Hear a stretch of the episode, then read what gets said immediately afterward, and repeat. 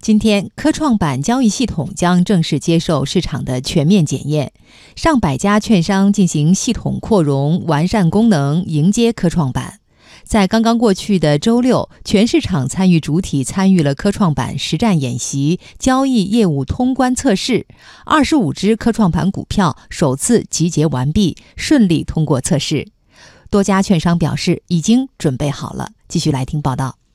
刚刚过去的周六。首批上市的二十五只科创板股票都参与到交易业务通关测试的实战演习中。现在它集合定价价格是一百，我们是两百股每手，然后再试一下撤单。正常吗？目前？目前正常。与主板不同，科创板股票上市前五天不设涨跌幅限制，之后每天的涨跌幅为百分之二十。同时，创新引入了连续竞价价格笼子，也就是科创板股票在连续竞价阶段。买入价格不得超过买入基准价格的百分之一百零二，卖出价格不低于卖出基准价格的百分之九十八，防止乌龙指事件发生。这些创新设计可能在一定程度上带来委托交易、撤单、查询、行情访问等请求的增加，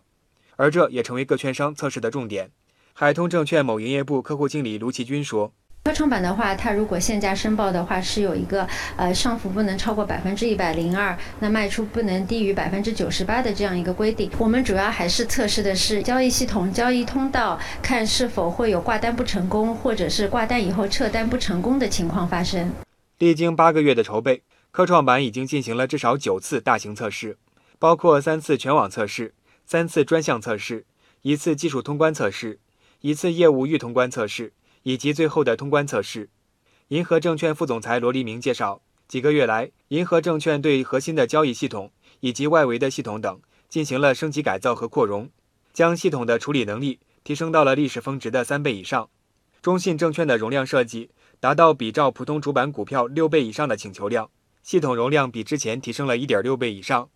各家券商已经基本完成了科创板的技术准备工作，满足了上交所对峰值处理能力的要求。某大型券商信息科技部工作人员透露，肯定是超过历史峰值，但是具体这个每家的指标不太一样。二零一五年高峰来临之际，已经有不少大型的券商做过一些系统性的扩容，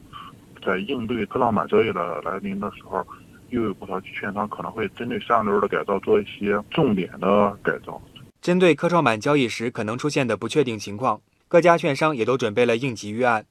东兴证券在扩大系统容量的同时，准备了一定数量的服务器，保障各类系统的性能容量适当冗余，防止因为交投活跃瞬时流量过大影响业务的连续性。中信证券针对可能发生的飞单数量较大、临时停牌开市后的冲击等，制定了全面的应急预案和业务连续性计划。